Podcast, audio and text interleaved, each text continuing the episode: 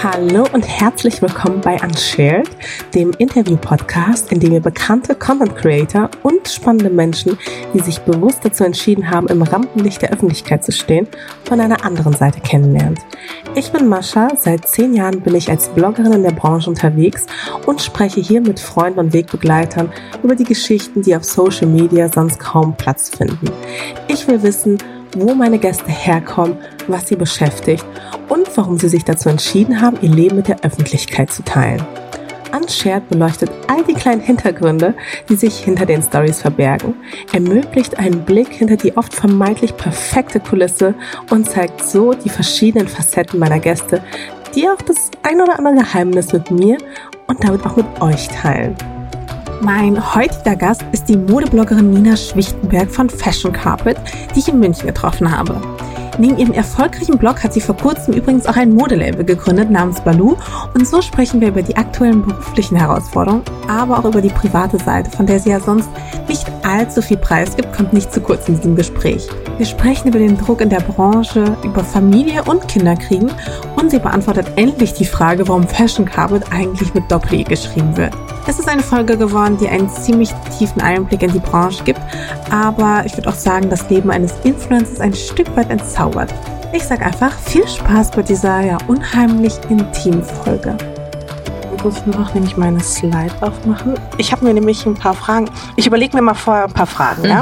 Und das ist dann meistens sowas wie verrate ich dir jetzt natürlich nicht. Aber es ist einerseits privater und beruflicher mhm. Natur, weil ich will natürlich alles so ein bisschen abdecken. Und bei dir muss ich sagen, habe mich insofern schwer getan, als dass ich finde, obwohl du so persönlich auf deinem Blog bist, gibst du ja gar nicht so richtig viel Preis. Weißt das, das ist, so, eine Kunst. Das ist wirklich eine Kunst. Und dann denkst du, hä? Dadurch, dass ich aber deine Stories ein paar Mal gesehen habe, habe ich mir trotzdem ein paar Sachen gemerkt auch.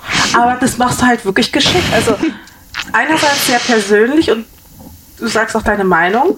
Andererseits gibst du auch gar nicht so viel, also man muss wirklich graben. Das habe ich natürlich getan. Die raus. nee, aber ähm, jetzt kurz zur Introduction. Wir sitzen jetzt hier bei dir im Büro im Lagerraum, mhm. weil hier ist nämlich der beste Ton. Ich bin, ich bin hier gerade auch reingegangen. Ich war so, erstens, das Büro ist super, super schön. Danke. Wirklich super, super schön. Äh, gleichzeitig, das sieht so krass nach so viel Arbeit aus. Also wenn ich schon diese ganzen Kisten sehe und mir vorstelle, dass das alles irgendwann verpackt werden muss und abgeschickt, das äh, ist schon beeindruckend. Ich war so, okay, krass. Und ich wusste ja, ich treffe dich jetzt wirklich auch in so einer sehr spannenden Phase deines Lebens. Deswegen danke, danke, danke, dass du dir Zeit nimmst. Sehr, sehr gern. Fangen wir doch einfach mal an mit den Highlights deiner Woche. Was waren das so? Wir haben wir uns gestern getroffen. Ja, wir haben ja die, die Woche ist ja noch jung tatsächlich. Also äh, ich muss sagen, gestern war für mich natürlich so das Highlight. Ich habe äh, mit einem mega schönen Event gestartet mit einer Movie Night. Ich glaube, äh, ich habe schon so zu Veranstalter gesagt, wir waren ja mit Westwing da. Ich so, das könnte ich jeden Montag haben. Das ist voll der entspannte Start. Und ansonsten war tatsächlich gestern auch so ein Highlight. Es sind ein paar Sachen für unseren Pop-up Store angekommen. Wir planen jetzt mit unserem Label äh, im Sommer ein Pop-up Store das erste Mal. Und ich habe da letzte Woche schon ein bisschen was bestellt und das ist gestern so ein bisschen eingetrudelt.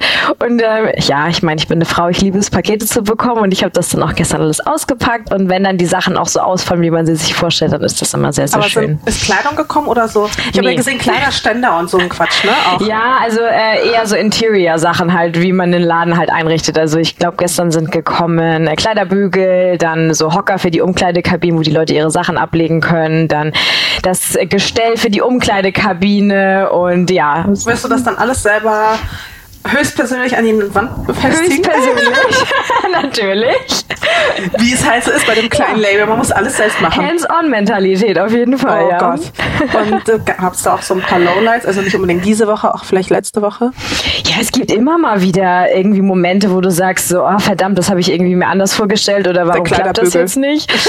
ja, irgendwas ist, irgendwas läuft halt immer irgendwie schief, aber ähm, ich meine, am Ende des Tages äh, wäre das Leben halt nicht das Leben, weil immer alles gut laufen würde. Und ich muss auch sagen, ich habe so in den letzten Wochen und Monaten schon so ein bisschen auch verinnerlicht und gelernt, dass äh, ich ruhiger werde, weil ich bin schon sehr emotional und ich kann mich auch immer gute Sachen reinsteigern. Aber es gibt so viele Sachen, wo man einfach auch nicht Herr der Lage ist und die man nicht beeinflussen kann. Und ähm, ja, wenn Sachen dann nicht rechtzeitig kommen, dann ist das halt einfach so. Apropos ruhig. ähm, Ich habe ja gelesen, du bist ja Sternzeichen Fische. Richtig. Und ich lese dir jetzt ein paar Eigenschaften vor, wo ich sagen würde, okay, das habe ich jetzt so dazu gefunden. Und du sagst mir, welche von denen auch auf dich zutreffen. Okay, cool. Also, hilfsbereit, Ja, mitfühlend, absolut. idealistisch, Ja, sehr. kreativ. Absolut. Ja, Total. Das, ist auf jeden Fall wahrscheinlich, sonst wären wir nicht hier. Gefällig, Mm, nicht unbedingt. großzügig, Ja. tolerant, Ja, bis zum gewissen Maß. okay, bescheiden, äh, ja. harmoniebedürftig, Ja, doch schon auch größtenteils. größtenteils sinnlich, Ja. ähm, überempfindlich, Mm, nee, nicht unbedingt. Ich bin empfindlich, aber ich bin nicht überempfindlich. naiv, Ja, eine gewisse Grundnaivität braucht man aber, glaube ich, auch in gewissen Dingen. entscheidungsunwillig. Jetzt kommen nämlich, wie du hörst, die negativen Sachen. Ähm, mein Freund würde jetzt sagen ja, aber ich würde es immer situationsunabhängig, äh, situationsabhängig machen, weil es gibt Situationen, da bin ich total entscheidungsfreudig und weiß, so muss ich das machen und nicht anders. Aber dann gibt es auch so Situationen, wo ich mir total unsicher bin und mich nicht entscheiden kann und dann muss ich immer Patrick, meinen Freund, fragen und sagen, okay, was würdest du jetzt machen? Okay, disziplinlos, safe nicht. Nein, auf gar keinen Fall. Also, da wusste ich schon so, das ist definitiv Wer Quatsch. hat das geschrieben? Ja, ich weiß auch nicht. Das habe ich so gefunden. Passiv? Auch nicht. Äh, zu Selbstmitleid neigen? Das würde mich mal interessieren. Mm, nee. Nee, also klar, es gibt so Situationen, wo ich mir denke, so, oh, scheiße, es läuft gerade nicht und ähm, das nervt mich gerade und warum läuft das so? Aber ich bin niemand, der sich in Selbstmitleid badet und dann den Kopf in den Sand steckt. Ich bin dann eher so, okay, wie manövriere ich mich am schnellsten wieder aus der Situation heraus und wie packe ich es an, dass es besser wird? Nee, Ja. also nee. Ja, und so hab ich, aber so habe ich dich auch eher so vor Augen, wie so eine Anpackerin einfach. ähm, verträumt Ja, hin und wieder. und introvertiert. Nee. Ich, also ich finde auch beim Sternzeichen Fische, also Fische sind bei mir immer so krass emotionale Menschen Mhm. und das würde ich sagen, das würde ich, so würde ich dich auch Wobei einschätzen. ich muss sagen, introvertiert, ich war früher wahnsinnig introvertiert. Ich war super, super schüchtern. Ich äh, habe mich nie getraut, mit Leuten zu sprechen. Ich habe auch immer auf den Fußboden geguckt. Meine Mutter hat irgendwann mal zu mir gesagt, Nina, wenn dich irgendwo mal jemand entführen würde, du könntest nur beschreiben, wie deren Schuhe aussahen, weil ich immer auf den Fußboden geguckt habe und ich war super schüchtern. Aber mittlerweile bin ich überhaupt nicht mehr introvertiert, weil ich auch so, ich glaube, es ist auch so ein bisschen berufsbedingt, dass ich so ein bisschen auch da reingewachsen bin, weil unsere Branche ist halt sehr, ich sag mal, aktiv und lebt auch irgendwie durch die Menschen darin und durch das Netzwerken und das offen miteinander umgehen. Und ich glaube, ich bin da so ein bisschen reingewachsen. Also mittlerweile bin ich eher extrovertiert, würde ich sagen. Aber hast du dir das quasi angelernt? Also ist quasi der Naturell dann introvertiert und dieses Extrovertierte kam dann einfach mit der Zeit und vielleicht auch mit einer gewissen Sicherheit? Ich glaube schon tatsächlich. Also wenn ich es gerade so mit früher vergleiche, wie ich als kleines Kind war und auch so ein bisschen noch Anfang Teenagerzeit, dann würde ich schon sagen, dass es definitiv ein Entwicklungsprozess war, ja. Also ich war früher wirklich anders und ich glaube, ich bin da wirklich so ein bisschen auch reingewachsen und absolut, wie du auch sagst, so ein bisschen durch dieses, man fühlt sich wohler in seiner Haut, man, man hat gewisse persönliche Erfolge, wo man sagt, okay, da schöpfe ich irgendwie Energie und Kraft und Selbstbewusstsein raus. Und das war bei mir, glaube ich, schon so, ja. Okay, bevor wir jetzt noch tiefer einsteigen da drin, habe ich fünf Entweder-Oder-Fragen. Okay. Ähm, sind immer unterschiedliche Entweder-Oder-Fragen, also bei jedem Gast unterschiedlich. Und tatsächlich von allen Fragen fällt mir das meistens am schwersten. Aber wir fangen einfach mal an. Du musst dich entscheiden. Und zwar, Ich habe Angst. Gott, brauchst du nicht haben. Instagram oder Blog? Blog. Äh, Ja. Das kam aus der Pistole geschossen. Das kam aus, da war auf jeden Fall nichts von Entscheidungsunfreudigkeit zu spüren. Okay. Ähm, was ist dir lieber, Bloggerin oder Modedesignerin? Bloggerin, weil das das ist, wo, wo ich quasi gelernt hat drin bin. Also ich habe ja äh, auch im Journalismus gearbeitet und ich glaube, da fühle ich mich selber, wenn ich mich als etwas bezeichne, wohler und habe auch meiner Meinung nach eher die Berechtigung dafür. Dieses Modedesignerin-Thema, das ist äh, was, wo ich jetzt gerade so ein bisschen reinwachse, aber ich würde mich niemals so bezeichnen, weil ich glaube ich gar nicht die Berechtigung dafür habe. Okay, und in Zukunft, wie siehst du das da dann? Also ich glaube, ich würde mich. Soll da der Prozentsatz aussehen? So 60 Prozent Modedesign, 40 Prozent Blog oder eher andersrum? Also am schönsten wäre es natürlich, wenn es 50-50 wäre. Momentan ist es schon so, dass das Label natürlich einfach mehr Zeit in Anspruch nimmt, weil wir uns einfach viel mehr noch in Dinge reinarbeiten müssen. Äh, das Label soll definitiv ein zweites Standbein werden in der Zukunft. Deswegen wäre es so 50-50 schon sehr schön. Aber äh, ja, man muss einfach gucken, wie sich das Ganze entwickelt. Du kommst ja aus dem Norden und lebst ja im Süden. Deswegen Frage hier. Einerseits, wie du dich selbst siehst, andererseits, was du bevorzugst. Eher Norddeutschland oder eher Süddeutschland? Leider ganz klar Süddeutschland. Ehrlich? Ja. Ich weiß, viele oder die Nordlichter können es vielleicht nicht so ganz nachvollziehen. Also klar, meine Familie ist im Norden. Was das angeht, hängt mein Herz natürlich noch mhm. komplett im Norden. Aber alles andere, also sei es sowohl die Lebensqualität, das Wetter, die Gemütlichkeit hier unten, äh, die, die Alpen, alles, irgendwie die Nähe zu Italien, ähm, auch so die beruflichen Möglichkeiten. Also ich kann immer nur von mir sprechen. Definitiv der Süden. Ach, krass. ähm, dann, das ist so eine sehr spezifische Nina-Frage. Kamelbraun oder Off-White? Kamelbraun. Weil ich meine, wenn man, also, wenn es eine Farbpalette gibt, ja, dann spielt sie sich, finde ich, so in diesen, in diesen zwei Bereichen ab. Voll. Ich weiß gar nicht, besitzt du auch irgendwas Schwarzes oder Rot? Also so Rot vielleicht schon noch, aber so. Ich habe tatsächlich eine schwarze Abteilung in meinem Kleiderschrank. Okay. Die hängt Immerhin. aber auch gesondert von allen anderen. Also es ist irgendwie so der kleinste Bereich im Kleiderschrank. Und es ist auch die Ecke, wo ich am wenigsten reingreife. Hast du auch eine bunte Ecke? Ich habe alles nach Farben sortiert tatsächlich. Also ich habe ähm, schon auch rot und auch so ein bisschen blau und Pink und Gelb, das hängt aber alles so zusammen. Und die ganzen Erdtöne sind für sich, dass es schön ruhig ist und äh, ja, gut anzugucken. Ähm, und wenn wir dann quasi von Instagram und vom Blog und sowas sprechen, was ist dir lieber? Also auch auf deinen eigenen Kanälen. Lieber die schöne Illusion oder eher die bittere Wahrheit?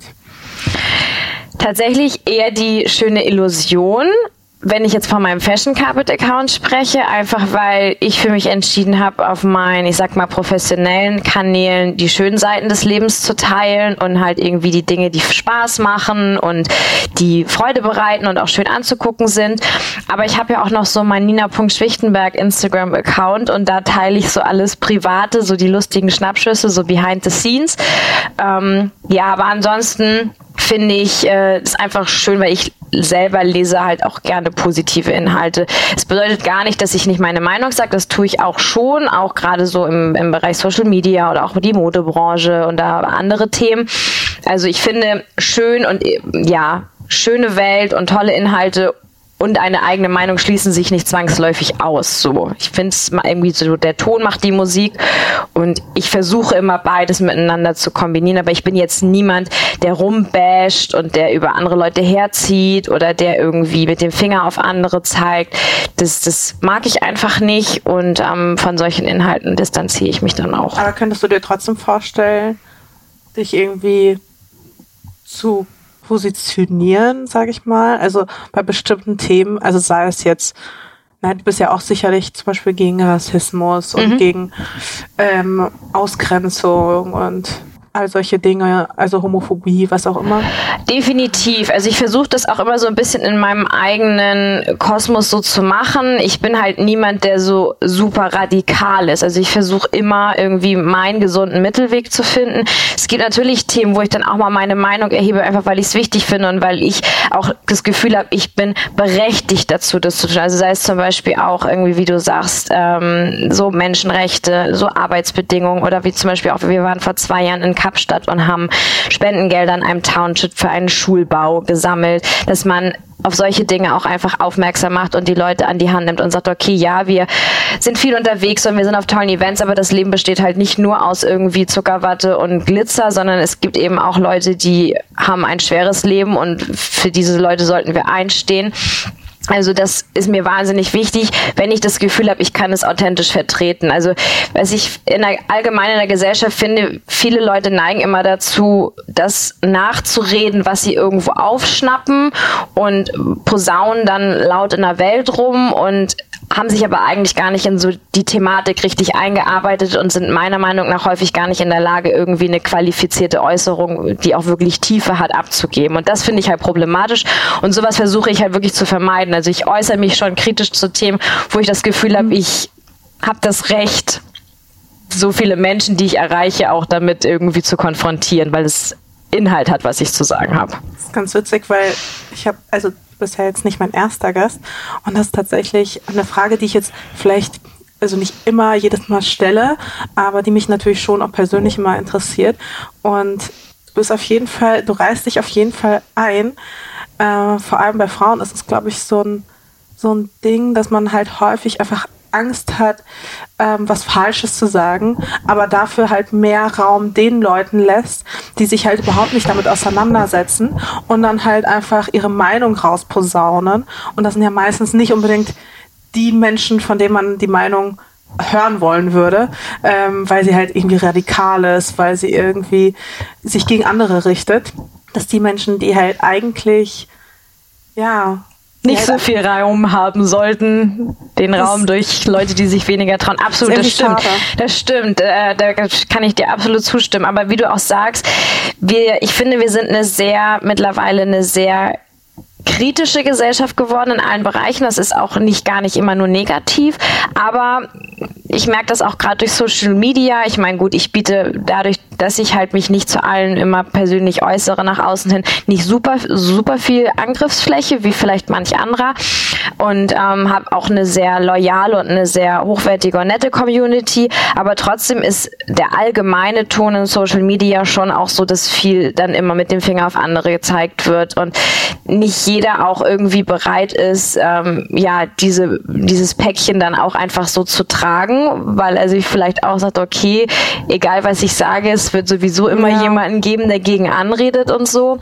Auch zum Beispiel das Thema so vegetarisch und Fleisch und ähm, die Leute glauben halt auch häufig, sie kennen das ganze Leben, wenn man irgendwie im Internet oder äh, ja digital öffentlich unterwegs ist. Dabei sind es wirklich immer nur gewisse Prozentzahlen, die man vom Leben teilt und ich finde es dann immer schwierig, wenn Menschen von dem, was sie sehen, auf das ganze Leben schließen und meinen, sie wüssten halt alles. Sie wissen vielleicht einiges, manche mehr, manche weniger, aber halt nie den 360-Grad-Aspekt. Mhm. Und ich würde halt niemals über andere Menschen urteilen, äh, wenn ich nicht wirklich das komplette Paket kenne und erst recht nicht, wenn ich selber halt nicht alles das umsetze, hm. was ich von anderen verlange. Ja, so. natürlich, das ist gerade bei Social Media ein Riesenproblem. Ja, ja. Aber bei dir ist es ja auch, glaube ich, teilweise dann auch so, dass du es eher so, ich sag mal, im privaten Rahmen dann umsetzt. Also zum Total. Beispiel, sprich jetzt die vegetarische Ernährung. Wir hatten ja. da gestern auch drüber gesprochen, weil ich neugierig war auf ein Update und ja, seit November. Ja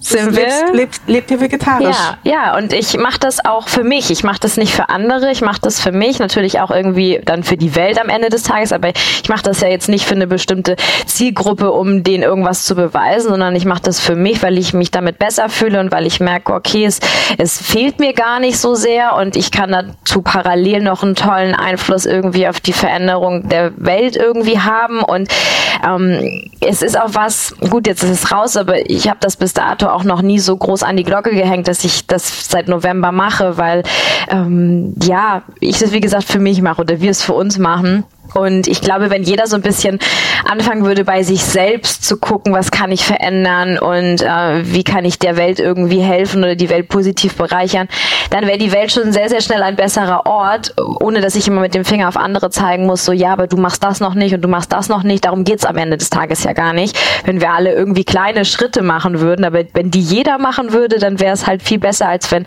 drei Leute springen und alle anderen bleiben stehen, so ja, ungefähr. Ja, voll. ja, wobei, also ich glaube, das also seine Ernährung umzustellen, ist, glaube ich, schon ein großer Schritt für manche Menschen. Also klar, also Patrick auch. Also mein Freund, das, das war der krasseste Fleischesser und äh, wenn der mir mal irgendwann vor paar Jahren gesagt hätte, ich werde mal vegetarisch, hätte ich mich auf den Boden geschmissen und mich gekriegelt vor Lachen gesagt, du bist der letzte Mensch, der vegetarisch wird. Aber ich sag mal so, nichts ist unmöglich. Und wenn man wirklich Bock drauf hat und sich auch so ein bisschen mit der Materie beschäftigt und auch irgendwie möchte, in ja, allen Bereichen, man kann alles irgendwie schaffen, wenn man es will. So. Und dein Label produzierst in Portugal, mhm, richtig? Genau.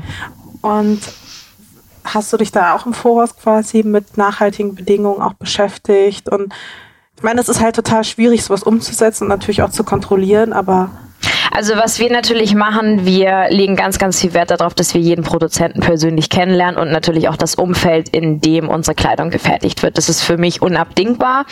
Gerade wenn du ähm, ja ein neues Label startest, dann äh, gehört das einfach dazu, eine gewisse Grundnachhaltigkeit damit reinzunehmen ich tue mich halt immer so ein bisschen schwer, wenn Leute sagen, ja, ist dein Label nachhaltig, weil jeder definiert diesen Begriff anders, ähm, jeder versteht darunter etwas anderes. Und ich erzähle dann den Leuten immer, was wir quasi machen, was wir versuchen also bei uns ist es zum Beispiel so, wie gesagt, wir fahren zur Produktionsstätte hin, wir lernen die Leute dahinter kennen, wir sehen, wer unsere Kleidung fertigt, in welchem äh, ja, Umfeld die Kleidung gefertigt wird.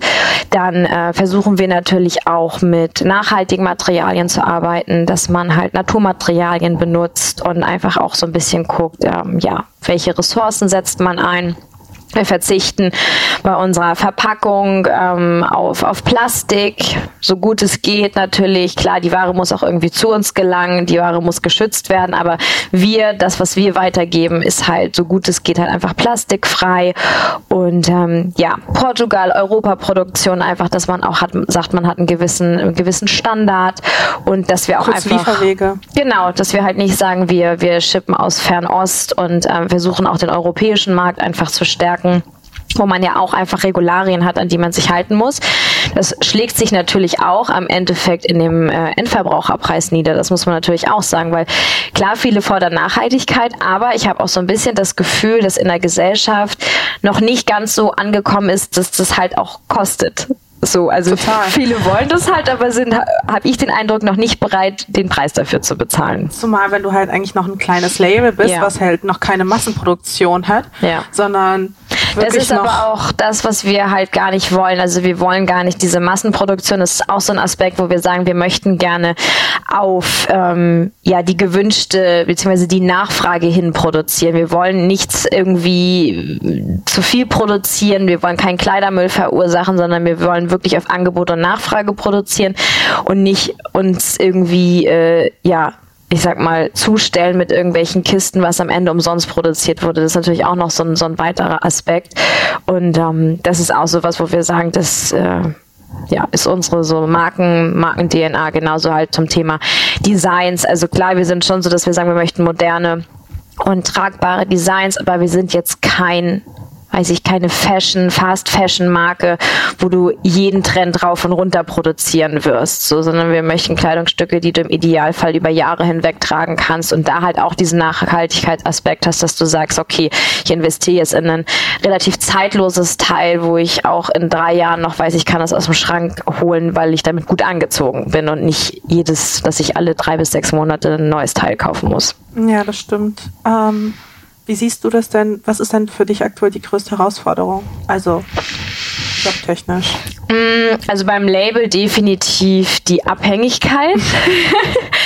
wir sind natürlich seit mehreren Jahren selbstständig und du kannst dich sehr, sehr daran gewöhnen, so Herr der eigenen Lage zu sein, weitestgehend.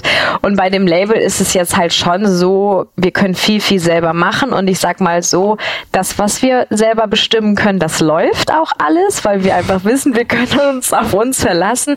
Aber gerade wenn du halt so äh, zum Punkt äh, Produktion kommst, auch als kleines Label, du bist halt einfach abhängig von jemandem, der dir die Ware produziert. So und das dass du die Ware auch von jemandem bekommst, weil. Ähm, Hast du da eine Anekdote für mich?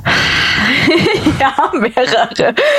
Naja, also zum Beispiel, wir, wir hatten das letztes Jahr mal, ähm, dass wir halt schon was bestellt hatten, ein Produkt, das war abgenommen, wir hatten das Sample bestätigt und auch unsere Order platziert, die, die Menge bestimmt, die Size, das Sizing durchgemacht und ähm, auch, ich glaube, sogar schon angezahlt.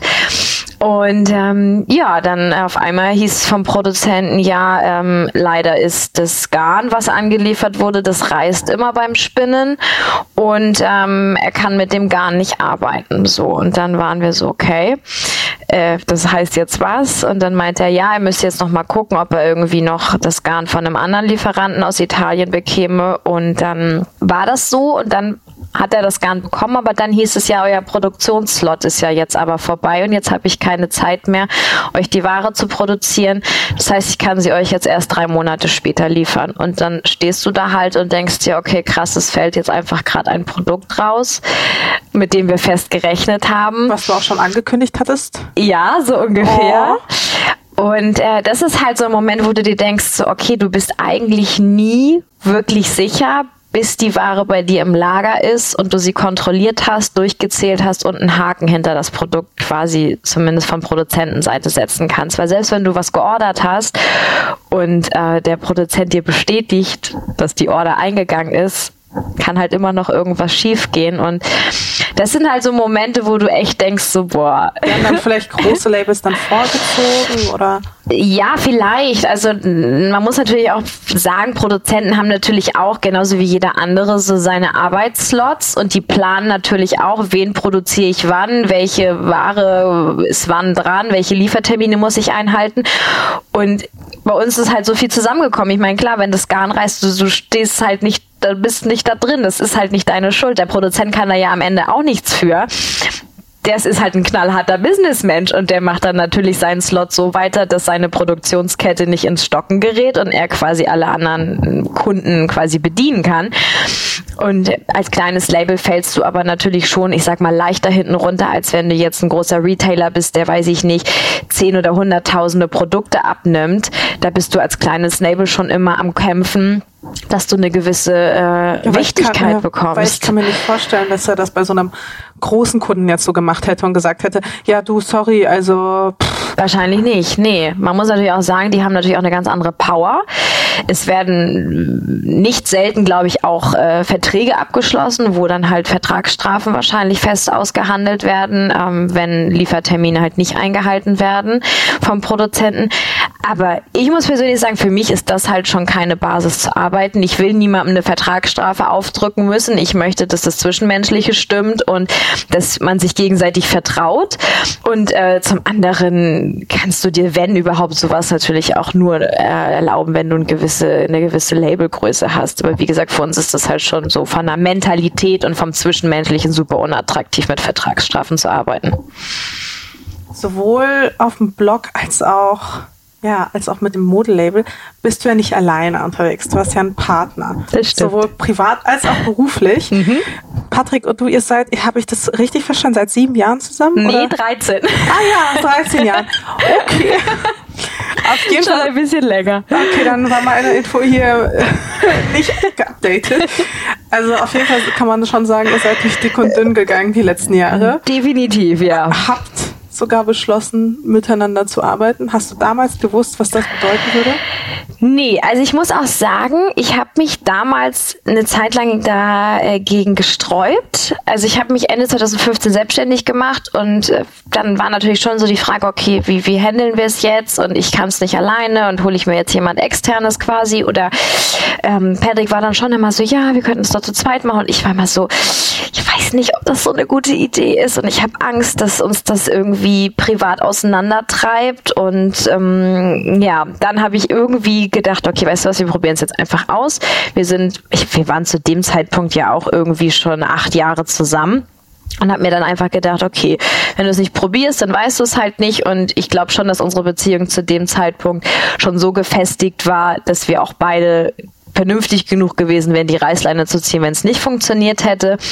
Ja, aber mittlerweile machen wir das es läuft. War da, waren das erstmal so Small Steps am Anfang, die ihr da gegangen seid, oder war das direkt all in? Mm, schon all in, weil ich habe mich selbstständig gemacht und Patrick hat sich drei Monate oder vier Monate später auch selbstständig gemacht und das war dann schon einfach so beschlossene Sache. Also von da an musste das irgendwie funktionieren, weil wir kein Backup oder irgendwie was hatten, wo wir quasi weich fallen würden.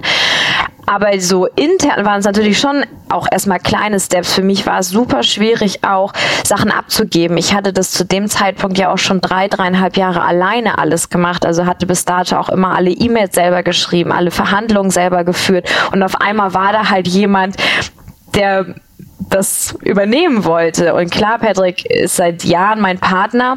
Und ich vertraue ihm blind, aber trotzdem, für mich war das super ungewohnt, diese Sachen abzugeben und auch so ein bisschen die Kontrolle zu verlieren. Das ist für mich sowieso immer ganz schwierig.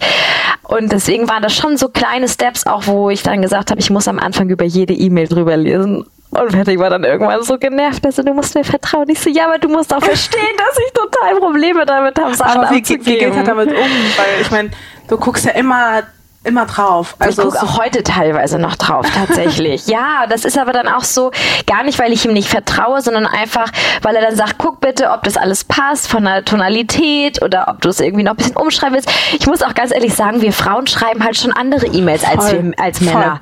Voll. Voll. Also ich baue halt überall so gefühlt Smileys ein und so, so emotional und. Einfach mit einer emotionalen Intelligenz total. noch und einer. Voll. Ja. Und Männer halt nicht. Männer sind halt rational und auf dem Punkt. Und aber es, in unserer Branche arbeiten halt schon viele Frauen. Und ich musste Patrick dann schon so ein bisschen dahingehend auch so in die Richtung drängen, so mach da vielleicht noch mal ein Smiley und äh, da noch mal so ein kleines Füllwort, so nettes so. Und äh, ja, das ist aber auch mittlerweile funktioniert das super, aber ähm, ist auch immer noch so, ja, willst du noch mal drüber schauen, guck noch mal, ob das Angebot passt, was ich ge geschrieben habe und so. Und mittlerweile ist, läuft das so irgendwie ganz äh, normal und äh, ja harmonisch. Das spielt man, man spielt sich dann irgendwie so ein. Aber wie trennt ihr denn Privates und Berufliches? Es ist extrem schwierig. Also eigentlich trennen wir es gar nicht so richtig, also nicht bewusst. Wir haben jetzt, seitdem wir das Büro haben, seit März 2019, fällt es uns einfacher, das zu trennen, weil wir auch räumlich getrennt sind. Wir waren ja vorher drei Jahre bei uns zu Hause im Homeoffice und das war schon krass. Also wir sind morgens um, weiß ich nicht, halb neun aus dem Bett gekullert, direkt an den Schreibtisch und haben bis 22, 23 Uhr durchgearbeitet, weil du halt nicht diese Distanz hast. So, du bist in deinen vier Wänden, du bewegst dich da eh. Ich saß teilweise bis 15, 16 Uhr im Schlafanzug, hab halt einfach durchgearbeitet den Tag und jetzt, seitdem wir halt wirklich raus müssen aus der Wohnung, hier auch einen Raum haben, den wir abschließen können. Unser PC steht dann ja auch irgendwie nicht mehr zu Hause und das hilft schon enorm. Und wir sind jetzt auch seit gut einem Jahr dabei, auch mal wieder Wochenende zu machen. Also wir haben wirklich dreieinhalb Jahre, sieben Tage, so 60, 70 Stunden die Woche gearbeitet. Und das Erschreckende ist wirklich, du machst es einfach und dein Körper funktioniert halt. Du gewöhnst dich einfach dran, weil es so normal wird. Aber so seit einem Jahr merke ich halt einfach, wie krass ich eigentlich am Limit gearbeitet habe und dass der Körper so indirekt immer schon mal wieder so Zeichen gibt, aber du bist als Selbstständiger einfach häufig nicht in der Lage, darauf zu reagieren, weil du funktionieren musst. Ich meine, dein Körper, dein, dein Kopf, dein, deine Seele, alles ist quasi an deine Existenz gebunden. Und ja, jetzt mit bisschen Abstand merke ich eigentlich, wie hart wir am Limit gearbeitet haben, dreieinhalb Jahre lang. Und merke aber auch, dass es super wichtig ist, wie wir es jetzt gerade machen, dass wir auch mal uns einen Sonntag frei nehmen und das Handy auch mal zu Hause bleibt und wir spazieren gehen und einfach auch mal und das Mensch habt ihr vor sind. alles gar nicht gemacht. Nee. Nein. Und wie findest du heute den Ausgleich? Mittlerweile ist unser Ausgleich deutlich besser. Es ist immer noch nicht so, wie ich ihn eigentlich gerne hätte. Aber also was machst arbeiten. du für dich? Ähm, ich gehe wieder mehr zum Sport. Also ich versuche mehr zum Sport zu gehen. Ich merke aber jetzt auch tatsächlich so ein bisschen durch das Label, dass es mir immer doch wieder schwerer fällt, mich vom Schreibtisch loszureißen, weil einfach weil die To-Do-Liste doch noch so lang ist. Und Patrick ist da schon ein bisschen konsequenter. Der sagt, nein, wir können das auch morgen noch machen und die Welt geht nicht unter. Wir gehen jetzt zum Sport. Es ist wichtig, abzuschalten und den Kopf frei zu bekommen. Und äh, ja, ansonsten versuche ich auch wieder irgendwie mehr mit meiner Mama zu telefonieren. So äh, einfach auch ja mit jemandem zu sprechen und ähm, das auch mit anderen zwischenmenschlich zu verarbeiten, was wir erleben.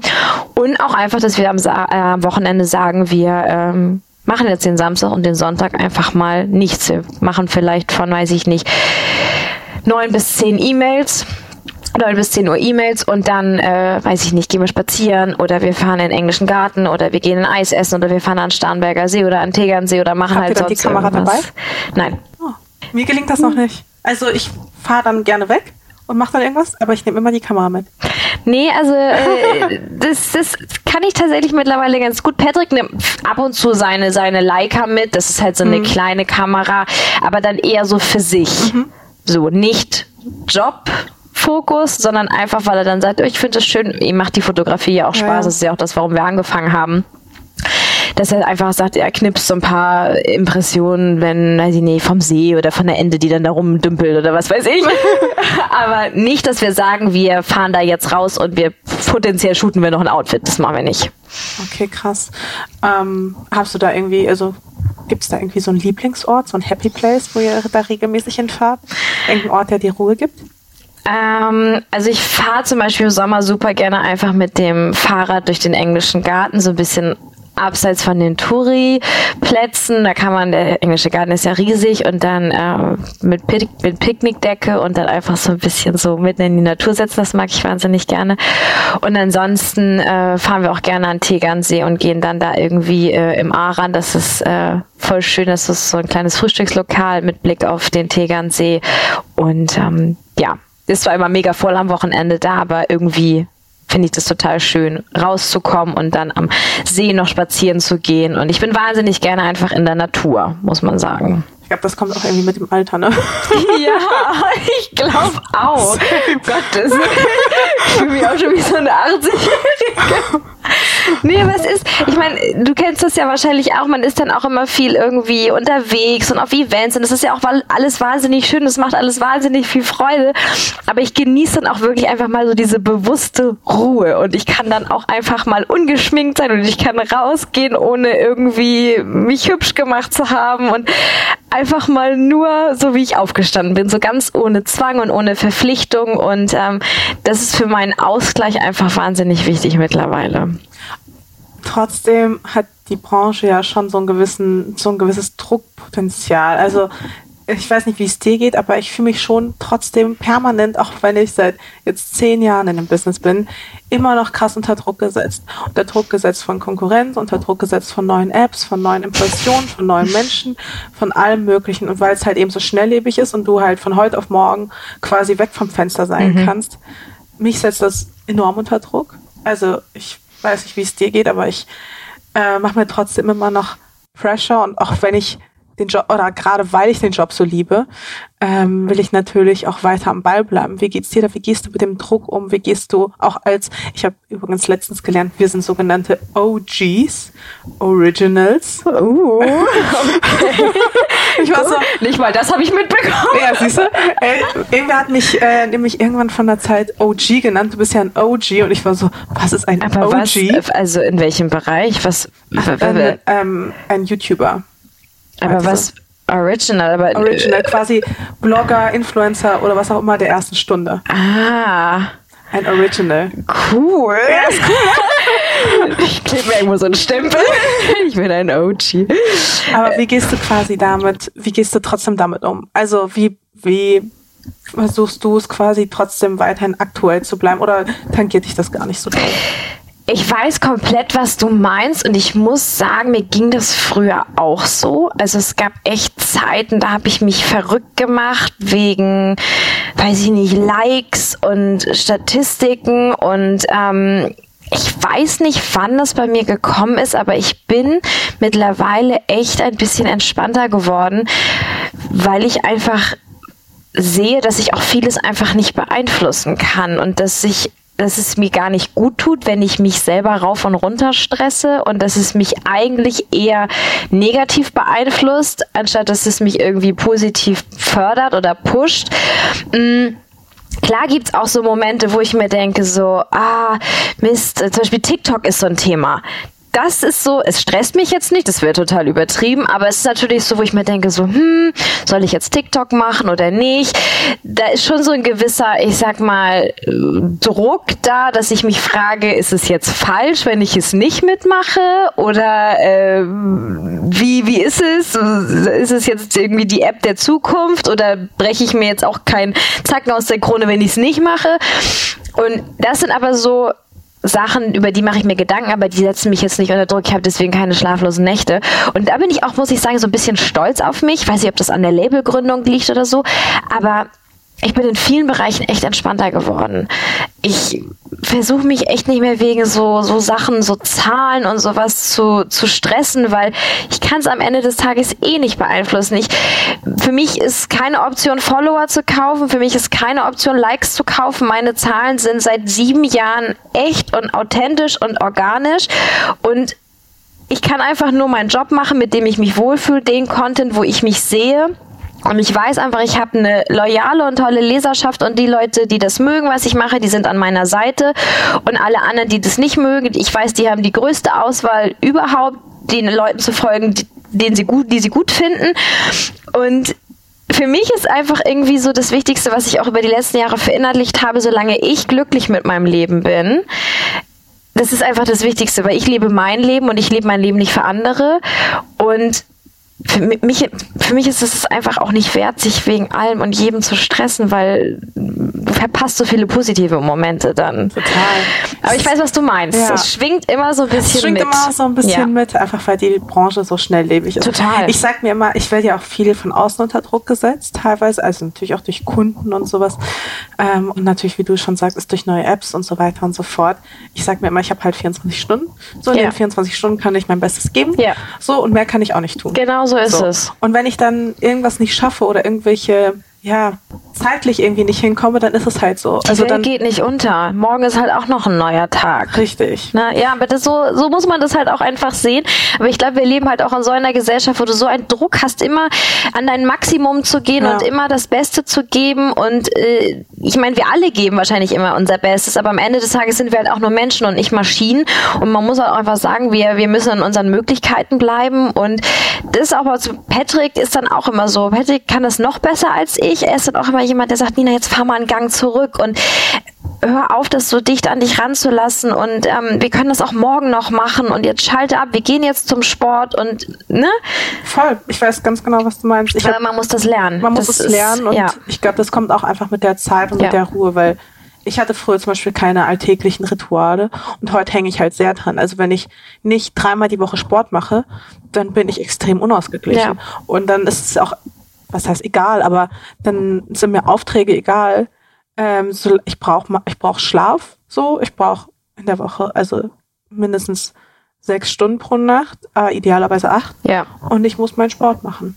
Und, und das, das ist auch voll legitim. Das und ist total auch, legitim. Und ich finde auch, das ist voll okay. Und ich Absolut. muss mich nicht aufopfern für, für meine Arbeit.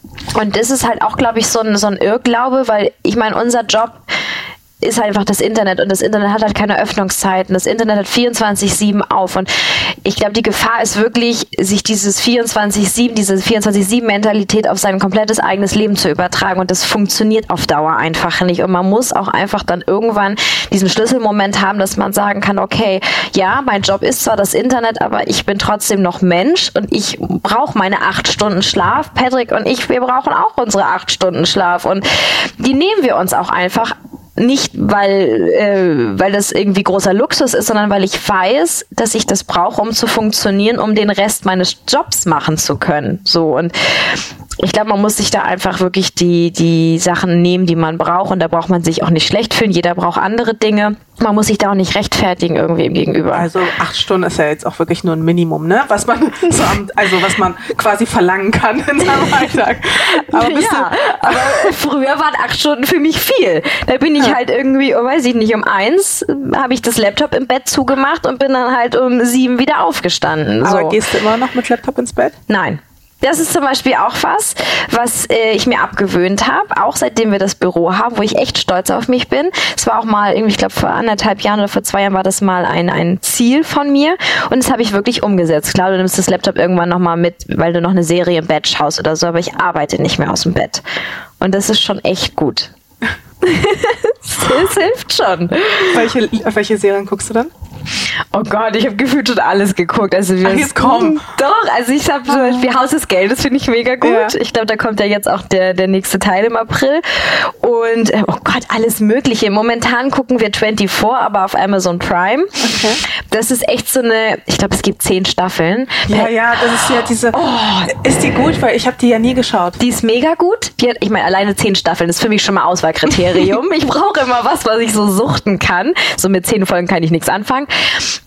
Und, aber das Ding ist, die spielt halt in den An Anfang 2000ern. Es ist halt einfach so echt retro. Es ist so krass, was sich seitdem in der Technik verändert hat. Und als ich die erste Folge geguckt habe, habe ich gedacht so, ich kann mir das nicht angucken. Das tut ja weh. So rein von der, von der Umsetzung und von, Auch rein von der Optik teilweise, ja, ne?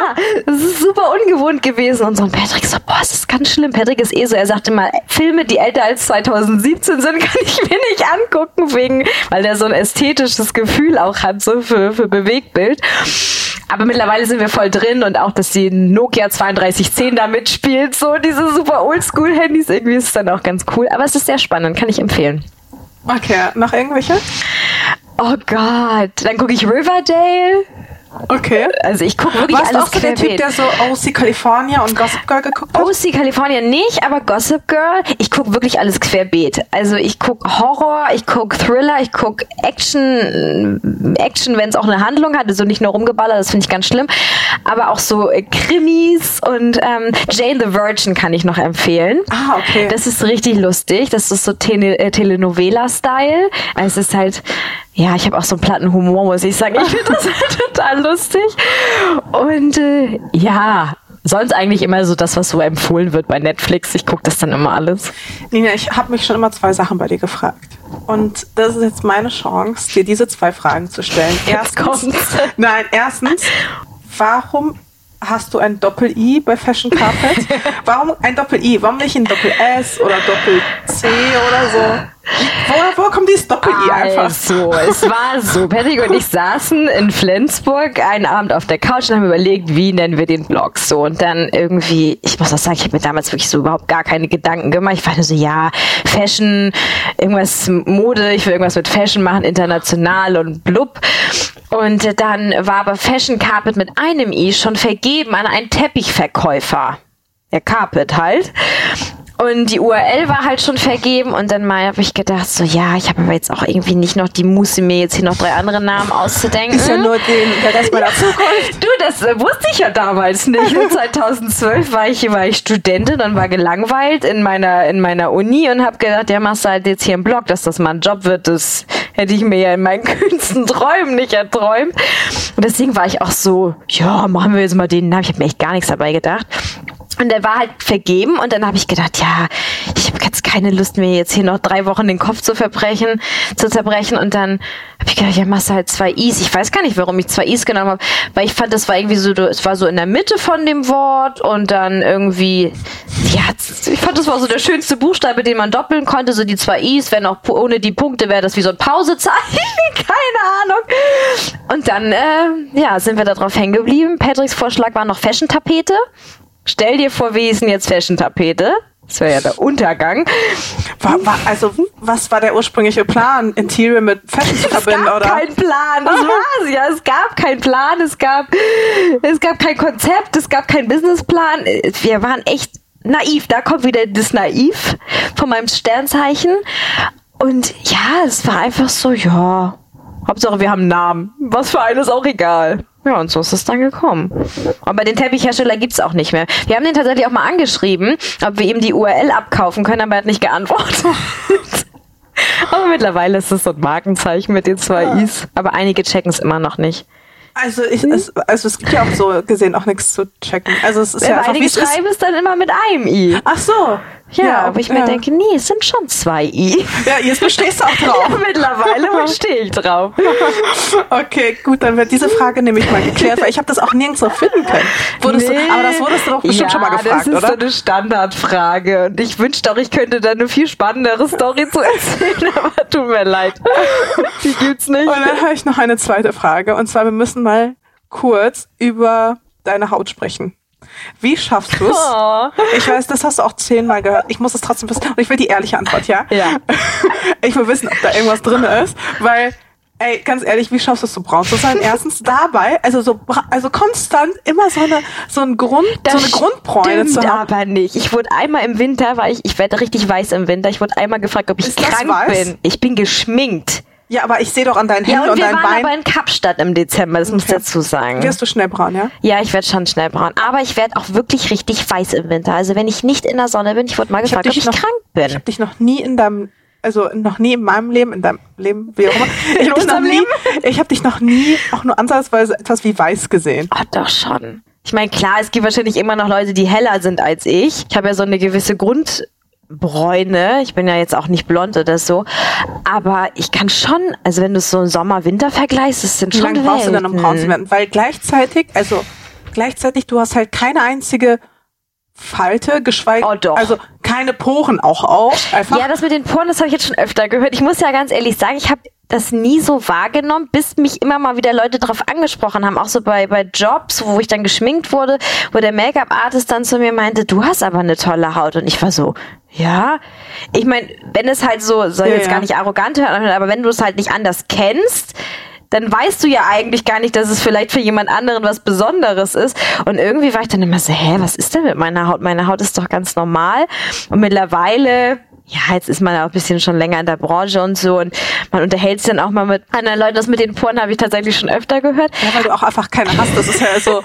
aber es ist einfach alles so, wie es. Ich kann, ich werde echt immer mehr wieder gefragt und es tut mir immer so leid, aber ich kann kein Geheimnis verraten. Also ich glaube, ich habe einfach sehr, sehr viel gute Gene von meiner Mama, was das angeht, geerbt. Weil meine Mama hat auch immer nur Nivea-Creme benutzt und Sieht wahrscheinlich immer noch aus wie 20. meine Mama ist 60 geworden letztes Jahr und sie sieht deutlich jünger aus schon, ja. Aber sie ist halt einfach natürlich und ähm, hat auch nie irgendwie super fancy Sachen benutzt. Aber du gehst nicht ins Sonnenstudio. Nee, ich gehe nicht ins Das Sonnenstudio. ist so krass einfach. Aber stopp, ich muss natürlich auch dazu sagen, ich gehe nicht ins Sonnenstudio, ich trinke keinen Alkohol, Gar nicht.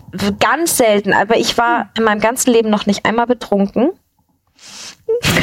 Okay. Jetzt bin ich total unsympathisch. Quatsch. Nein. Aber ich bin irgendwie, ich muss halt dazu sagen, ich bin auf dem Dorf aufgewachsen und ich bin halt dann immer Auto gefahren und ich musste immer Auto fahren, um nach Hause zu kommen. Und deswegen war ich nie in der Lage, irgendwie zu trinken. Weil wenn ich in der Stadt war, musste ich halt Auto fahren, um nach Hause zu kommen. Deswegen habe ich irgendwie diesen Alkoholeinstieg so ein bisschen verpennt. Und ich rauche nicht. Ich habe in meinem ganzen Leben auch noch nicht einmal an einer Zigarette gezogen. Ja, Ich krass. bin richtig langweilig. Na, alles gut. Also, Aber ich glaube, das spielt bei der Haut Ja, auch eine voll. Rolle. Was ich nicht mache, ich trinke nicht so viel Wasser. Ich mag kein Wasser. Jetzt ist es raus. Das sind vielleicht auch so Dinge, die Leute nicht über mich wissen. Ich mag kein Wasser. Ich finde Wasser ganz was eklig. trinkst du stattdessen? Kaffee. Äh, nee, Kaffee mag ich auch nicht. Ich trinke super gerne Saftschorle. Also ich liebe Maracuja-Schorle und trübe Apfelsaftschorle. Und ich liebe Wolwig Pfirsich-Eistee. Ja. Ich glaube, Okay. ich, glaub, ich trinke fast nur Wolwig Pfirsich-Eistee. Ich wäre der perfekte Ambassador. Das ist so absurd. Alle machen sich auch immer über mich lustig.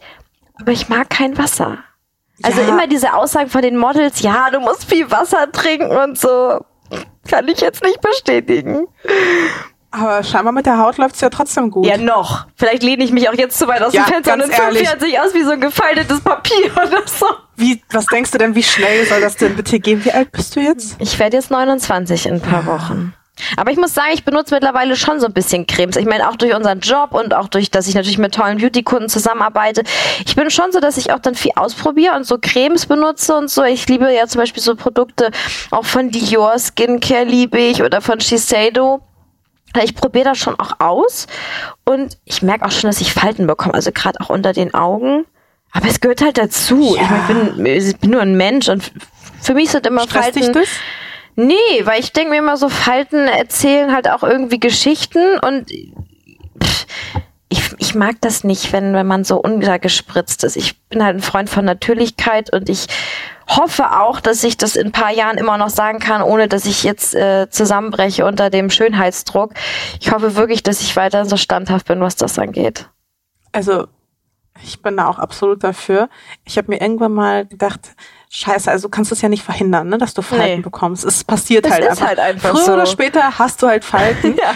Und für mich war so die meine große Erkenntnis, dass ich quasi bis dahin unbedingt richtig, richtig viel lachen muss und eine richtig gute Zeit haben muss, damit ich halt so die guten Falten bekomme Ja. und nicht so diese trüben Mundwinkel, diese, weißt du, so ich finde irgendwie so mit, weiß ich nicht, so 50, 60 hat man so das Gesicht, was so auch den Charakter so ein bisschen auch Das widerspiegelt.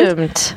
Und ich Wenn du wollte dann halt, immer nur miese Petrig warst, Ja. dann siehst du das vielleicht auch das an deinem siehst- Gesicht. Das siehst du dann auch. Ja. Und deswegen war es mir halt oder ist es mir wichtig, einfach viel zu lachen und eine gute Zeit zu haben, damit die Falten irgendwann mal gut Aber aussehen. nicht nur für die Falten, sondern auch fürs Selbstwertgefühl und für die Freude im Leben. Das stimmt.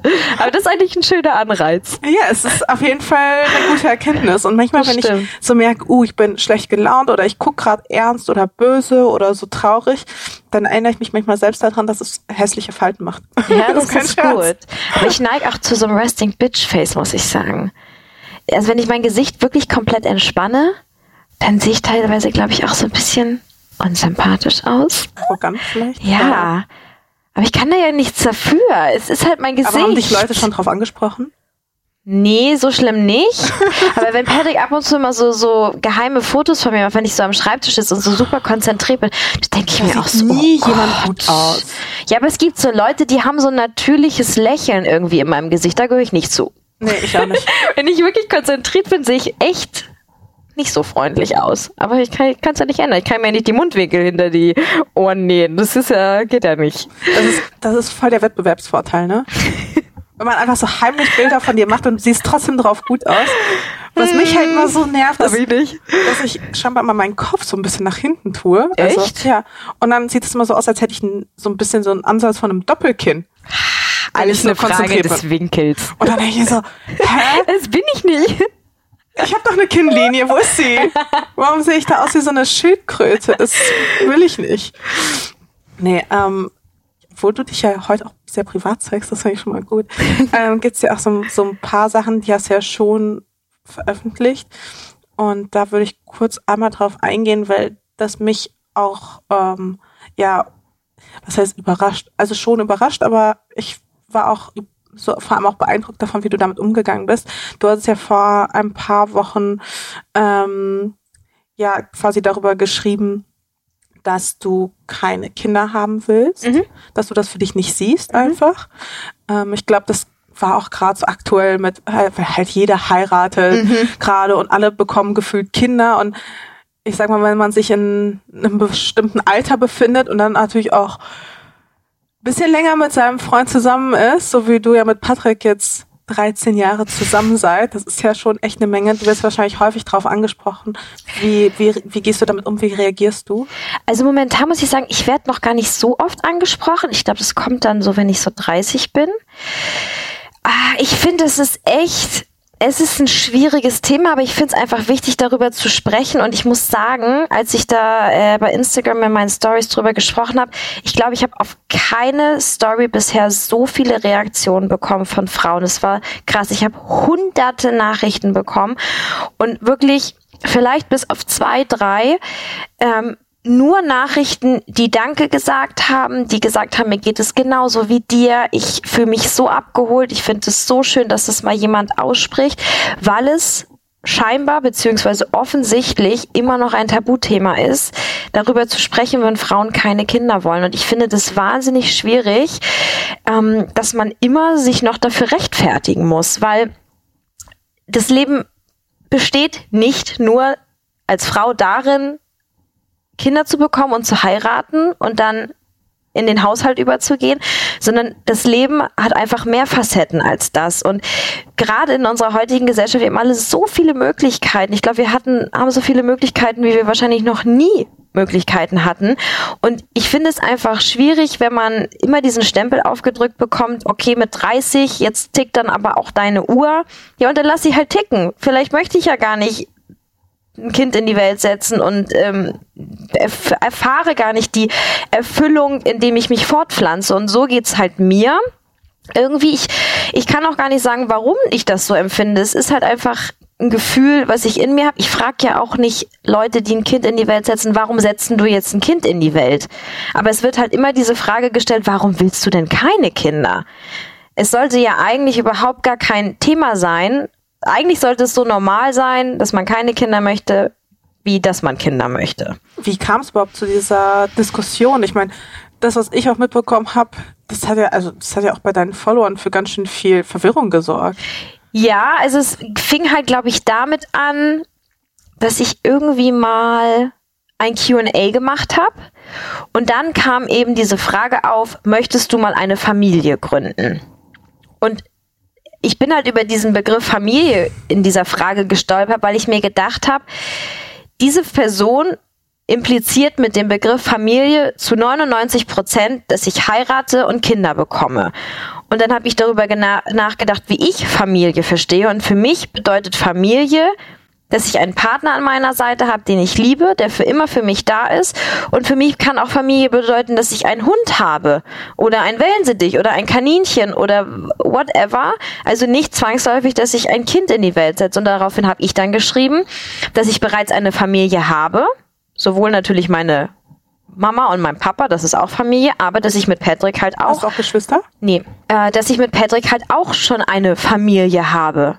Und dass ich äh, diesen Begriff Familie halt häufig immer falsch interpretiert sehe und ähm, dass ich halt keine Kinder möchte. Und daraufhin kam dann eben auch die Frage, ob ich das genauer erklären möchte, warum ich keine Kinder möchte. Und daraufhin habe ich gesagt, nein, ich möchte das nicht genauer erklären. Punkt. Ich möchte das einfach nicht. Und ich finde es immer so schwierig, dass man sich dafür rechtfertigen muss. Und einem wird immer so dieser Stempel aufgedrückt, man wäre nicht normal, wenn man keine Kinder möchte. Und das finde ich halt absolut schwierig, weil ich bin ja keine Aussätzige oder ich bin ja nicht krank oder ich bin ja nicht gaga im Kopf, nur weil ich nicht diesen Kinderwunsch verspüre. Und da muss echt noch einiges in unserer Gesellschaft passieren. Ich glaube, es ist sowohl richtig schlimm, quasi in der Gesellschaft, wenn man nicht nur, wenn man keine Kinder will, sondern auch, wenn man dann auch auf einmal zu viele Kinder hat. Ja, du kannst es eigentlich nicht richtig machen. Also so ein bis zwei sind okay und alles, was glaube ich drüber geht ist oder exzessiv, drunter, ist dann so, was soll das es eigentlich? Es ist außer Kontrolle geraten. Es ist außer Kontrolle ja. geraten. Ja. Und das ist, das ist, das meine ich. Du kannst eigentlich kannst du es nicht richtig machen. Wenn du keine Kinder hast, dann bist du egoistisch und dann ähm, bist du lieblos und ähm, hast keine Gefühle so ungefähr.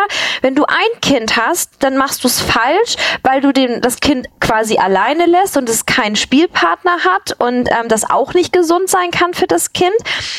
Gut, wenn du zwei Kinder hast, dann bist du vielleicht annähernd an der Perfektion dran. aber wie du schon sagst, alles, was dann da drüber hinaus aber wer du arbeitest dabei. Das geht natürlich nicht, weil dann bist du ja verantwortungslos. Deswegen, das ist so, oh, das finde ich so schwierig, weil du kriegst immer von der Gesellschaft diesen Stempel aufgedrückt, egal was du machst. Dabei sollte einfach jeder das tun, wonach ihm ist und womit er sich glücklich fühlt. Und man muss auch einfach sagen, ähm, nicht jeder ist dafür gemacht, Eltern zu sein. So, und ich, ich bin auch so an einem Punkt, wo ich sage, ich, ich stehe dazu und vielleicht verurteilen mich einige Menschen, aber ich bin eine Person, ich liebe mein Leben. Ich liebe das, was Patrick und ich zusammen haben. Ich erachte das als wahnsinnig wertvoll in unserer heutigen Gesellschaft, so eine Partnerschaft zu haben, die sowohl privat als auch beruflich funktioniert. Für mich ist es das Wertvollste, was es gibt. Und ich bin einfach nicht bereit, und ja, jetzt bin ich egoistisch, aber ich stehe dazu, ich bin nicht bereit, das aufzugeben, weil ich das einfach sehr, sehr schätze und liebe. Und ich stehe auch dazu, dass ich egoistisch bin, weil ich darf das auch sein. Es ist mein Leben und wenn ich über mein Leben nicht egoistisch sein darf, über wessen Leben dann sonst. So. Und jeder definiert ja auch Glück anders. Und ich finde, es sollte auch einfach akzeptiert werden, wenn man Glück halt auch ohne eigene Kinder verspürt. So. Absolut. Ich meine, am Ende des Tages, so eine Familiengründung ist so ziemlich das privateste Entscheidung, die du für dich treffen kannst. Ja. Und ich verstehe nicht, warum Leute sich da ständig einmischen müssen. Ja. Weil, also bei mir ist zum Beispiel eher der umgekehrt, also ich hätte gerne Kinder, nur nicht jetzt sofort. Ähm, aber dadurch, dass ich es quasi auch öffentlich gesagt habe, dass ich gerne Kinder haben möchte, ähm, werde ich halt immer wieder darauf angesprochen. Ja. Und das finde finde ich persönlich immer auch irgendwie als belastend, als schmerzhaft, wenn andere auch ankommen oder wenn man zum Beispiel auch Mutter geworden ist und mir dann so Sachen sagt wie so, ja, bei dir wird das auch doch was. Und ich denke mir so, hä?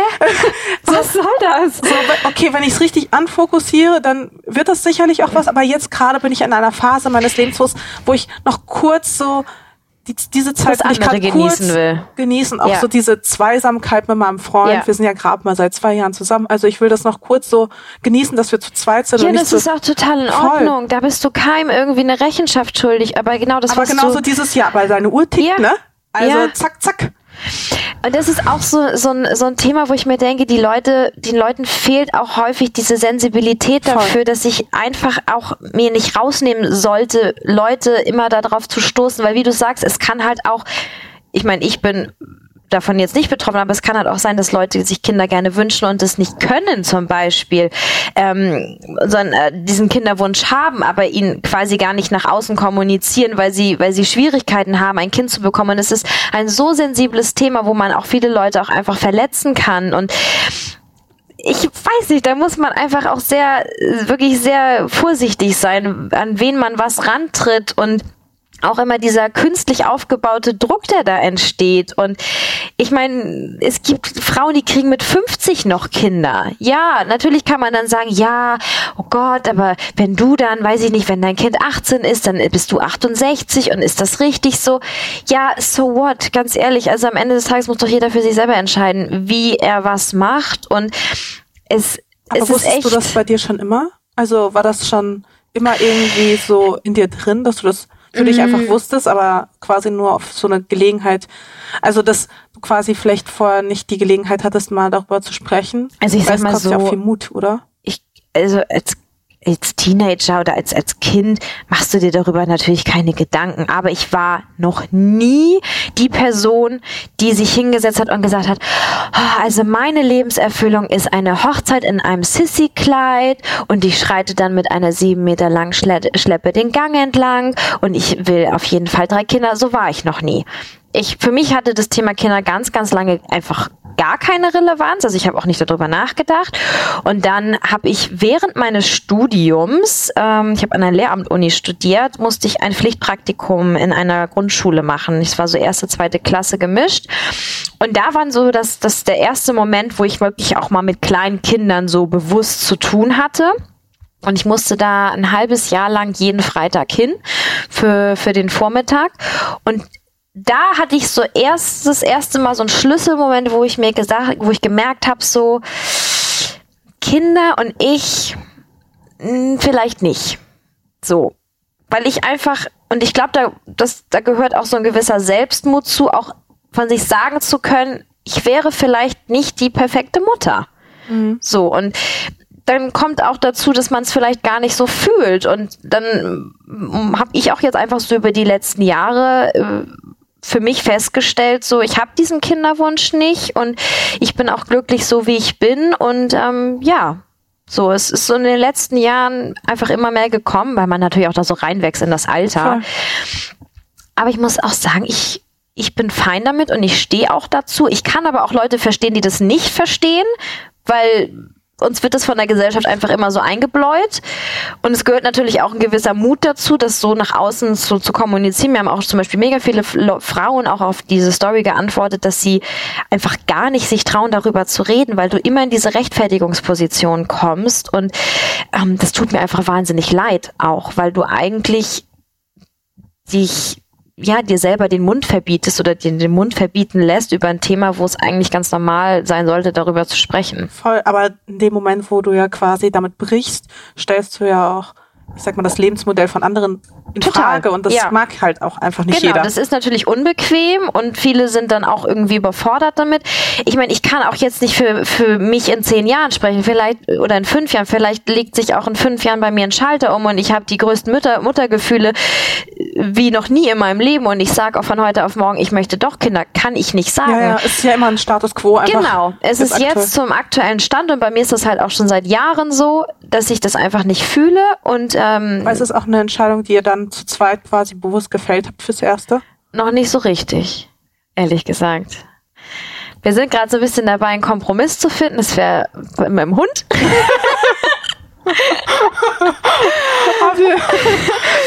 Aber ich, also, ich meine, gut, wir sind jetzt hier unter uns und ich, ich erzähle das jetzt auch einfach. Ich muss auch einfach sagen, ich weiß auch einfach nicht, ob ich eine gute Mutter wäre, weil ich, ich bin sehr chaotisch und ich bin ungeduldig. Ja. Aber du bist ja auch sehr diszipliniert zugleich. Also Ja, aber ich bin ungeduldig Ja. und, und ich, kann ich nachvollziehen. ich, ja, weiß ich nicht. aber ich, wenn du es nicht fühlst, dann fühlst du es halt nicht immer. das ist Ja, okay. Also ja. dann gibt's auch kein, weißt du, das muss ja von dir von innen herauskommen. Ich fühl und, es nicht. und wenn du es nicht fühlst, dann fühlst du es Nee. nicht. So und dann ist das halt einfach so. Und dann Ja. hat sich da auch keiner eigentlich einzumischen. Nee, eigentlich nicht. Aber Ja. Aber man fühlt sich halt einfach unter Druck Ich, gesetzt. ich, ich fühle mich trotzdem immer so ein bisschen verpflichtet, das den Leuten zu, für, zu erklären, weil das offensichtlich für viele so fernab von allem ist. Aber ich glaube, das, was ich halt empfinde, wenn ich Hunde sehe, das empfinden halt viele, wenn sie Kinder sehen. Das mit den Hunden, da kann ich mit dir. Ich will so sehr einen Hund haben, wirklich. Ich brenne dafür. Ja, wir würden auch so gerne einen Hund haben. David und ich, wir schicken uns auch die ganze Zeit so Hundevideos hin Ja, und her. Es ist richtig Gott. schlimm. Das sind wirklich langsam krankhafte Ausmaße. Irgendwann kommt es. Ja, irgendwann kommt der Hund. Und vielleicht auch irgendwann das Kind. Aber Ja, aber So jeder so, wie er es nee, mag. voll. Absolut. Habt Ja. ihr schon, weißt du schon, was für ein Hund das wäre? Ja, wir wollen einen Maltipoo. Das ist ein Malteser Pudelmix.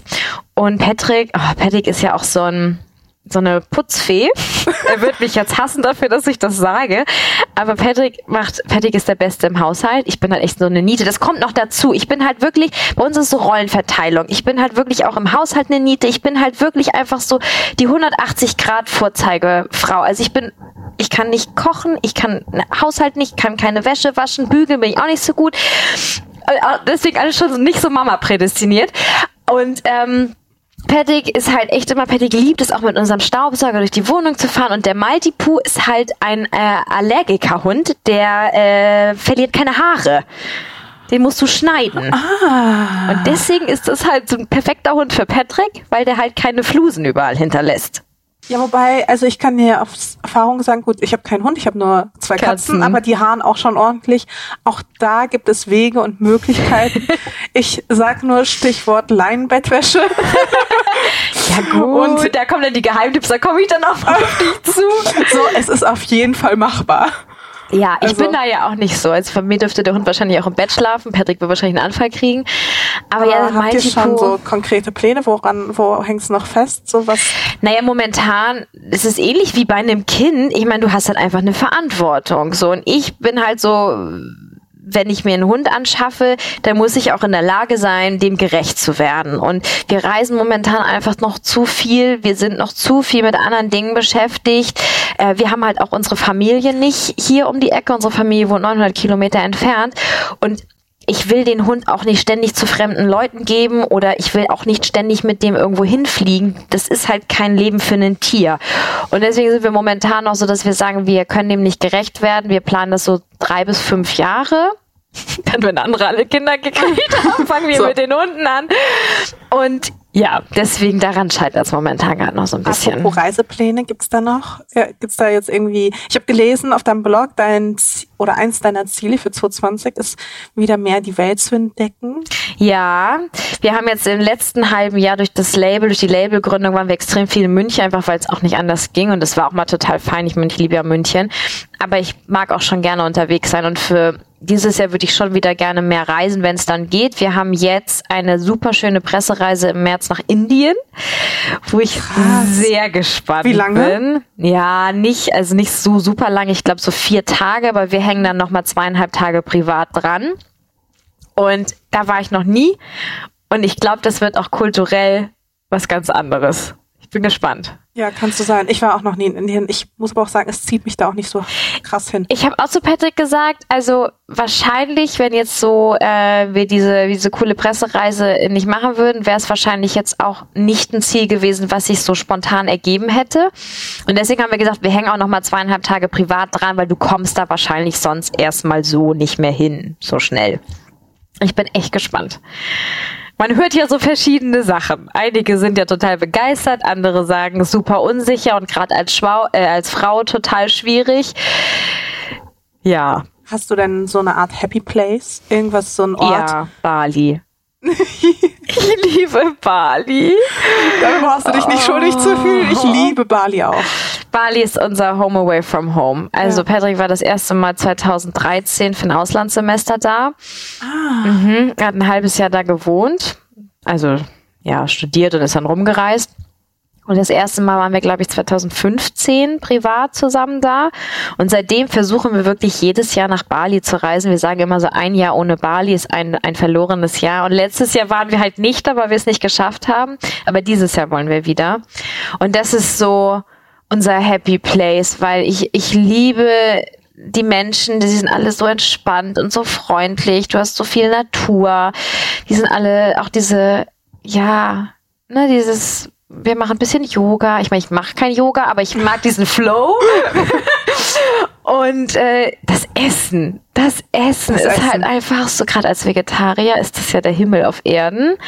Und das ist so, auch mal dieses mit dem Roller, man fährt mit dem Roller überall hin und ah, das ist so, ich liebe Bali. Ich verstehe dich voll. Ich war jetzt das erste Mal in Bali und es war so, es hat wirklich alles verändert. Ich will auf jeden Fall wieder zu Silvester dahin. Also Ja. ich plane jetzt schon wieder dahin zu fliegen. Voll gut. Weil ich habe so ein, ja, was heißt so ein Heimweh, Fernwehgefühl, irgendwie so eine Mischung daraus. Mhm. Ja. Und das ist so, für mich war es auch so, ein, so eine Überraschung, Wie lange dass wart es ihr so da? geil war. Wir waren zwei Wochen dort. Oh, geil. Ich habe es ehrlich gesagt als immer noch zu wenig empfunden. Und Du ich glaub, brauchst mindestens schon zwei Wochen. mindestens zwei Wochen und vor allem dadurch, dass ich ja auch so ein Typ bin, mir fällt schwer, einfach ruhig zu sein Mhm. Kenn ich.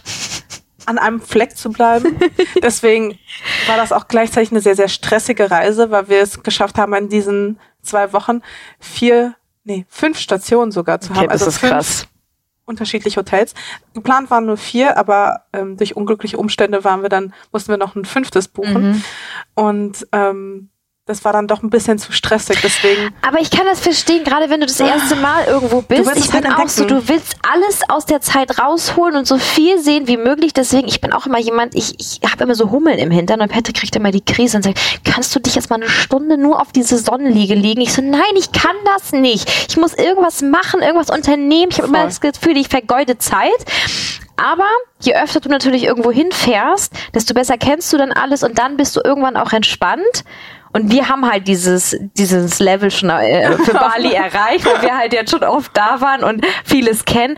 Und dann fängst du halt wirklich irgendwann an, das so richtig so als halber Einheimischer auch zu genießen. Und das ist halt das Allercoolste. Wo seid ihr da am liebsten in Bali? Ähm, in Canggu, weil du einfach da super gut überall hinkommst und du hast einfach mega viele Cafés da und ich auch so diese ganzen kleinen Stores und wir haben auch schon äh, einen Kronleuchter damals irgendwie für unsere Wohnung mitgenommen. Der ist dann äh, so illegalerweise irgendwo in der Business Class haben wir die so in die in die Kabine von der Stewardessen reingedrückt, weil das halt so ein Ja, riesiger klar. Kronleuchter ist und ähm, wollten kein Sperrbe äh, Sperrgepäck aufgeben. Ja, und das ist irgendwie so Erinnerung auch einfach. Aber ich mag U-Boot auch gerne. Also so, klar, es ist halt Dschungel. So, also wer Probleme mit so Krabbeltierchen und so hat, ist schwierig.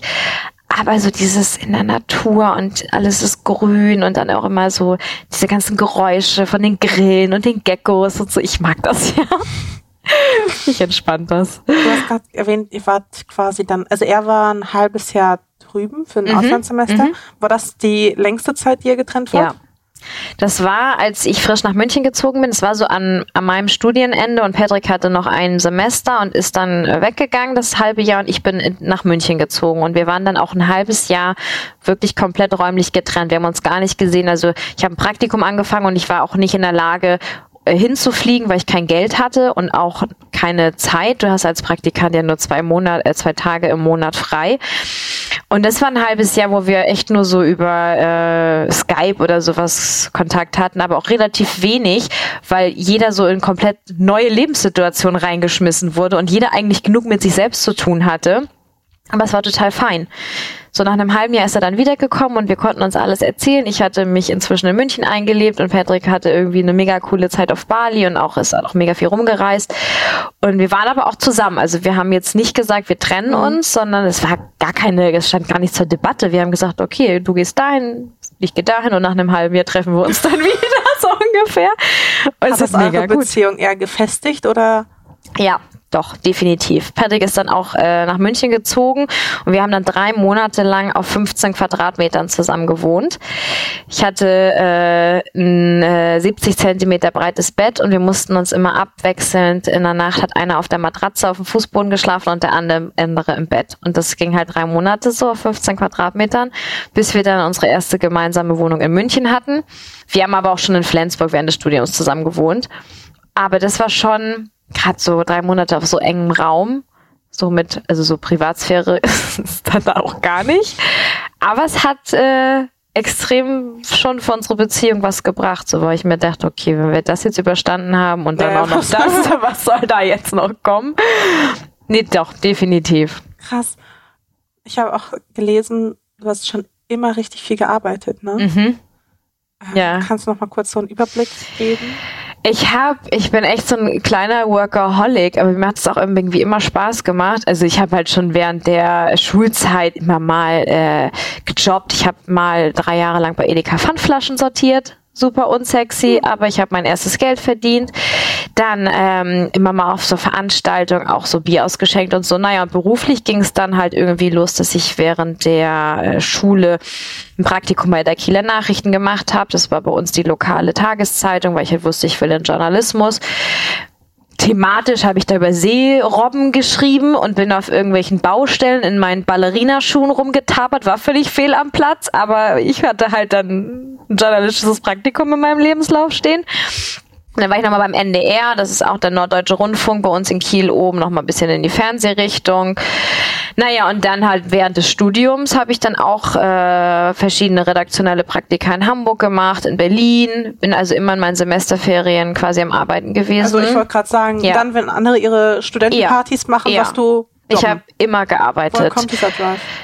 Naja, ich weiß ich war, wusste halt immer, okay, ich, ich bin von Haus aus jetzt nicht so gestellt, dass ich irgendwie durch meine Familie Kontakte habe oder ich bin auch niemand, der sich eine teure Privatuni leisten kann. Also meine Mama und mein Papa äh, sind, ich sag mal, es hört sich mir so blöd an, aber so klassische Mittelschicht. Ähm, ich bin jetzt nicht mit einem goldenen Löffel im Mund geboren. Und ich wusste eigentlich immer, wenn ich das erreichen will, was ich möchte, dann muss ich dafür mir den Hintern aufreißen. Und gerade in der Branche geht halt viel auch über Erfahrungswert. Und ich wusste einfach, ich muss irgendwie einen Fuß in die Tür kriegen. Und mit einem Studium in Flensburg bist du jetzt nicht am Nabel der Zeit, sagen wir jetzt so mal, zumindest nicht in Schwierig. dieser Branche. Und deswegen war, okay, ich muss auf jeden Fall nach Berlin, ich muss in die großen Städte. Ich habe eigentlich, ich habe mehr unbezahlte Praktika gemacht als bezahlte. Ich glaube, ich habe nur zwei bezahlte Praktika von sechs, äh, von acht gemacht, also sechs unbezahlt. Und musste halt auch immer während meines Studiums, meine Mutter hat, glaube ich, immer nur gedacht, hoffentlich verdient dieses Kind irgendwann mal Geld, hoffentlich verdient dieses Kind irgendwann mal Geld. Weil meine Mutter halt immer nur quasi äh, mein Kindergeld und alles für, für meine Praktika rausgeben musste, weil ich natürlich in Berlin auch wohnen musste und dann hat halt ein 15 Quadratmeter Zimmer 400 Euro im, im Monat gekostet, was als Ja, Student voll. mega viel Geld ist und naja, dann ähm, war es halt echt immer so, dass ich mich so von Praktikum zu Praktikum gehangelt habe. Und nach meinem Studium bin ich dann hier runtergegangen und war dann bei Pro7. Da habe ich mein erstes bezahltes Praktikum gemacht. Und ähm, ja, wollte Fernsehen ausprobieren, habe aber gemerkt, okay, Mode und Fernsehen in Deutschland funktioniert nicht. Und bin dann äh, zum Joy-Magazin in die Moderedaktion, im Print damals noch. Und das war mein zweites bezahltes Praktikum. Und von da bin ich dann äh, in eine Modeassistenz, von einem Praktikum in eine Assistenz. Das war so mein erster Arbeitsvertrag. Und was sagt die Mama heute? Ich glaube, meine Mama ist einfach froh, dass es mir gut geht und die ist, glaube ich, sehr stolz, genauso wie mein Papa. Ähm, bei meinem Papa, ich bin mir immer nicht so ganz sicher, ich glaube, mittlerweile hat er schon verstanden, was wir machen. Das ist gut. mittlerweile, Aber ja. sind die so, dass sie sich so Sorgen machen und sagen, oh, Selbstständigkeit und Kind, das ist doch Schon. nichts Langfristiges und dieses Internet. Dieses Internet ist nur ein Trend. ja, natürlich schon. Ich meine, meine Mutter war 40 Jahre beim gleichen, äh, 40 Jahre beim gleichen Arbeitgeber.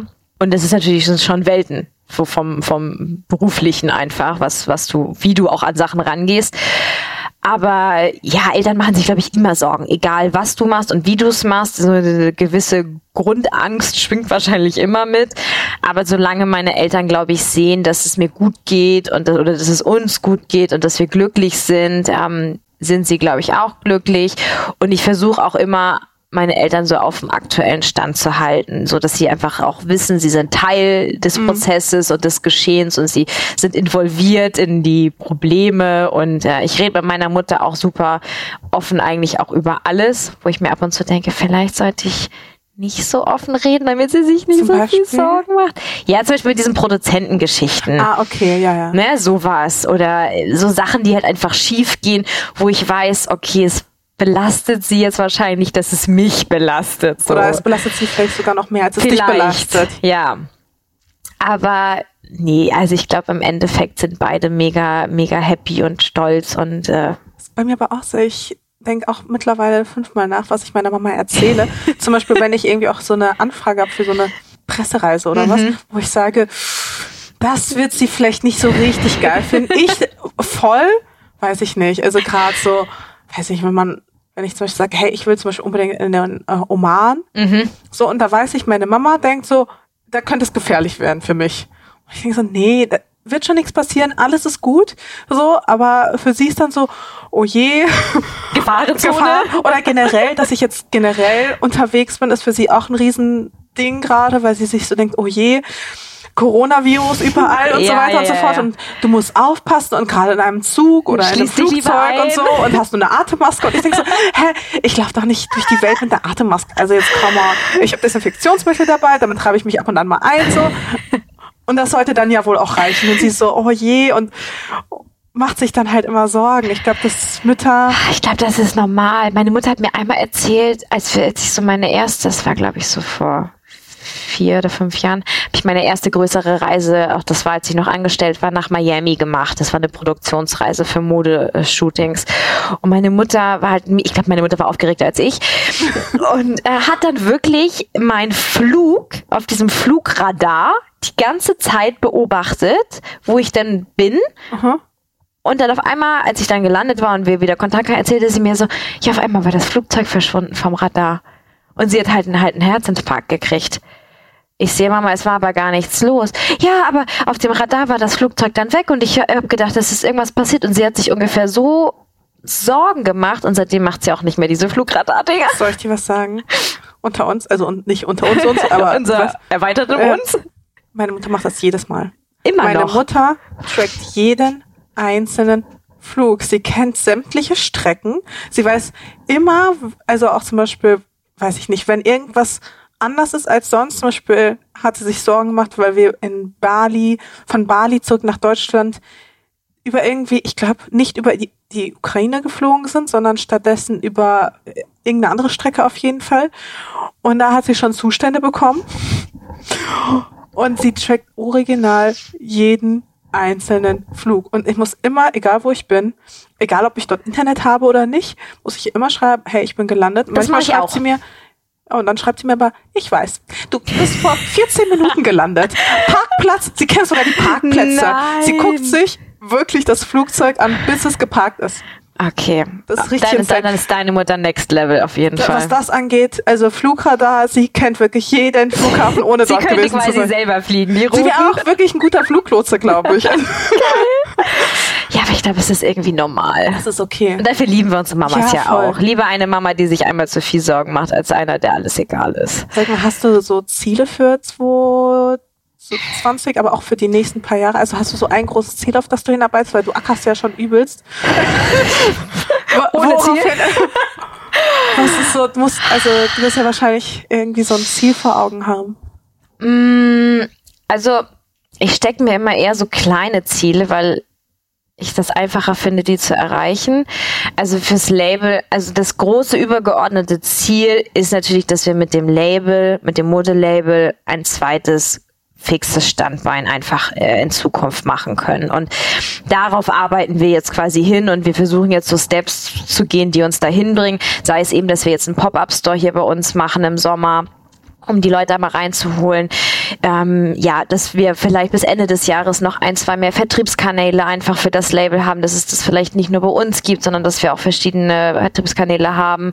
Ähm, dann, dass wir unser Team ausweiten. Ähm, mein großes übergeordnetes Life-Goal ist natürlich, dass ich irgendwann sagen kann, ich habe in meiner Selbstständigkeit so gut vorgesorgt, dass ich mir vielleicht irgendwo, äh, weiß ich nicht, ein kleines Haus am See kaufen kann, so in der Natur, dass wir halt so oder auch einfach so ganz normale Ziele, die ich sag mal, jeder von uns Ja, ich will jetzt hat. nicht den Weltraum befliegen. Also Nein, ich bin, ich bin echt bodenständig, was das angeht. Also ich, mein Ziel ist es noch möglichst viel von der Welt zu sehen. Ähm, vielleicht auch mal ein halbes Jahr bis Jahr irgendwo im Ausland zu leben. LA hätte ich zum Beispiel mega Bock drauf, einfach weil ich da irgendwie so den Vibe mag. Äh, ist halt natürlich alles schweineteuer, deswegen muss man halt auch dementsprechend vorsorgen.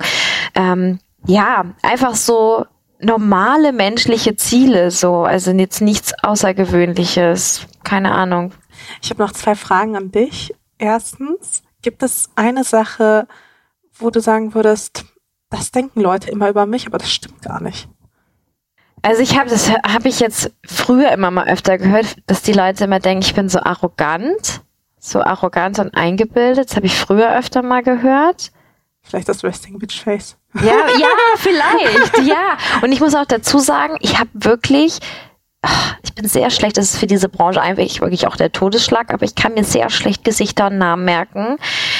Und deswegen begrüße ich vielleicht einige Leute auch ab und zu nicht, was dann nicht so gut ankommt. Aber ich kann da nichts dafür. Ich bin echt, ich habe Gedächtnis wie ein Sieb teilweise. Ich glaube, das ist gar nicht so. Ehrlich gesagt, oh. ich bin mir ziemlich sicher, äh, bei mir ist es auch ähnlich. Ich glaube aber, wenn du, ich sag mal, durchschnittlich, weiß ich nicht, 30 neue Menschen am Tag kennenlernst. Wie sollst du dir das denn merken? Ja. Jeden Tag. Du lernst jeden Tag unfassbar Bei uns viele ist das ja auch immer so. Und die kennen dich, weil genau. sie dich ständig irgendwie auf Instagram genau. sehen. Genau. Und wir Aber- haben aber nie ein Gesicht zu diesen Ja. ganzen E-Mails und Namen. Und das ist, äh, aber ich fühle mich dann immer so unhöflich, weil ich mir denke, scheiße, ich muss die doch auch kennen. Und das ist, glaube ich, so was, was so ein bisschen mitschwingt. Ja, Ja, ich und dann glaube. wechseln die ihre Position und dann bist du ganz lost.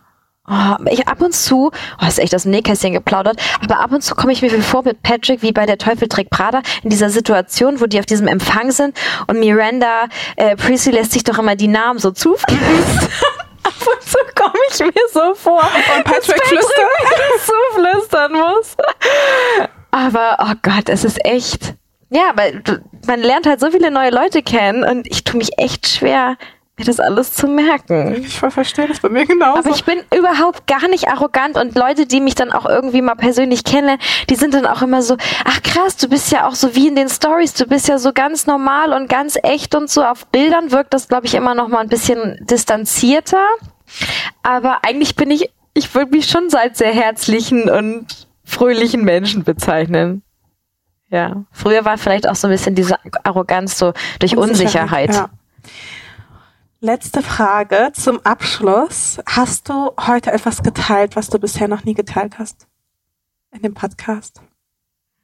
Hm, Ich glaube einiges. du hast exklusiven Content. ja, ich habe glaube ich noch nie darüber gesprochen, dass ich kein Wasser trinke. Wirklich Breaking News an dieser Breaking Stelle. News. Alle denken immer, was ist falsch mit ihr? Quatsch. Ich glaube, es gibt so viele Leute da draußen, die sind froh darüber, weil sie trinken auch nicht gerne Wasser. Also ich mag halt Wasser so mit Saft. Dann in der Schale. Ich bin jetzt nicht Anti-Wasser. Oh Gott, ich weiß gar nicht, ich habe so viel erzählt. Ich weiß gar nicht mehr, was ich alles erzählt habe. Ich glaube schon so zwei, drei Sachen. Okay. Ja, ich, ich muss zugeben, ich fand es total mutig und beeindruckend, wie offen du heute warst und auch vor allem auch das, ich muss zugeben, ich habe bisschen, was heißt Schiss, aber ich wusste nicht, ob ich das Thema Kinder wirklich ansprechen kann. Doch, immer, unbedingt. Ich bin Ähm, doch froh, wenn man darüber sprechen kann. Aber eben, und ich finde, dadurch, dass du da halt, was heißt Vorreiterin bist, nicht in dem Sinne, sondern dass du einfach dazu stehst und sagst halt, wie es ist und dadurch vielleicht auch so viel die Angst nimmst, ja, das hoffe reden. ich halt. So, Ja. das finde ich ist auf jeden Fall ein, ein Dienst an, an, an vielen Frauen, die sich vielleicht jetzt auch ermutigt fühlen, ja, das da auch hoffe einfach ich. offen zuzustehen. Das hoffe ich. Ich meine, man muss sich dafür nicht schämen. Muss man wirklich nicht. Man ist nicht krank. Danke dir. Danke War dir. super schön. Hat mega viel Spaß gemacht. Und ich hoffe, ich habe Wir nicht sehen uns irgendwas- München wieder. Ja, sowieso. Und äh, ja, ich bin äh, gespannt, wen du noch interviewst. Ich finde es auf jeden Fall eine mega coole Reihe. Danke Sehr erfrischend. Tschüss. Das war die sechste Folge Unshared mit Nina Schwichtenberg und ich frage mich, was ihr gerade wohl empfindet. Ist es Überraschung? Ist es Mitgefühl? Ist es Sympathie? Oder seid ihr vielleicht sogar traurig oder enttäuscht? Was mich anging, so tat es mir echt gut, von Nina verstanden zu werden und zu wissen, dass viele Themen, die mich aktuell beschäftigen, auch sie beschäftigen. Ich bewundere ihren Fleiß, ihre Disziplin, ihren Willen, aber auch vor allem ihren Mut, für sich selbst einzustehen, wie ihr wahrscheinlich in der Folge rausgehört habt. Ich hoffe, ihr empfindet ähnlich und euch hat das Gespräch genauso gut gefallen wie mir. Teilt also die Folge gerne, hinterlasst mir eine Bewertung und vor allem helft mir, diesen Podcast weiter zu verbreiten, damit ich irgendwann auch mal die Chance habe, mit Gästen außerhalb meines ja, direkten Umfelds zu sprechen. Außerdem möchte ich allen danken, die mir schon so viele Nachrichten und liebe Kommentare hinterlassen haben. Es tut einfach so gut zu hören, dass euch dieser Podcast gefällt. Ihr habt wirklich keine Ahnung. Die nächste Folge kommt dann erst in zwei Wochen, weil ich fürs Erste in einen Zwei-Wochen-Rhythmus übergehe und ist damit der Ex-Bloggerin und heutigen Autorin und Sprecherin Vreni Frost, die ihr vielleicht noch von dem ganzen Abmahn-Wahnsinn kennt. Wie auch immer, ich freue mich drauf und bis dahin.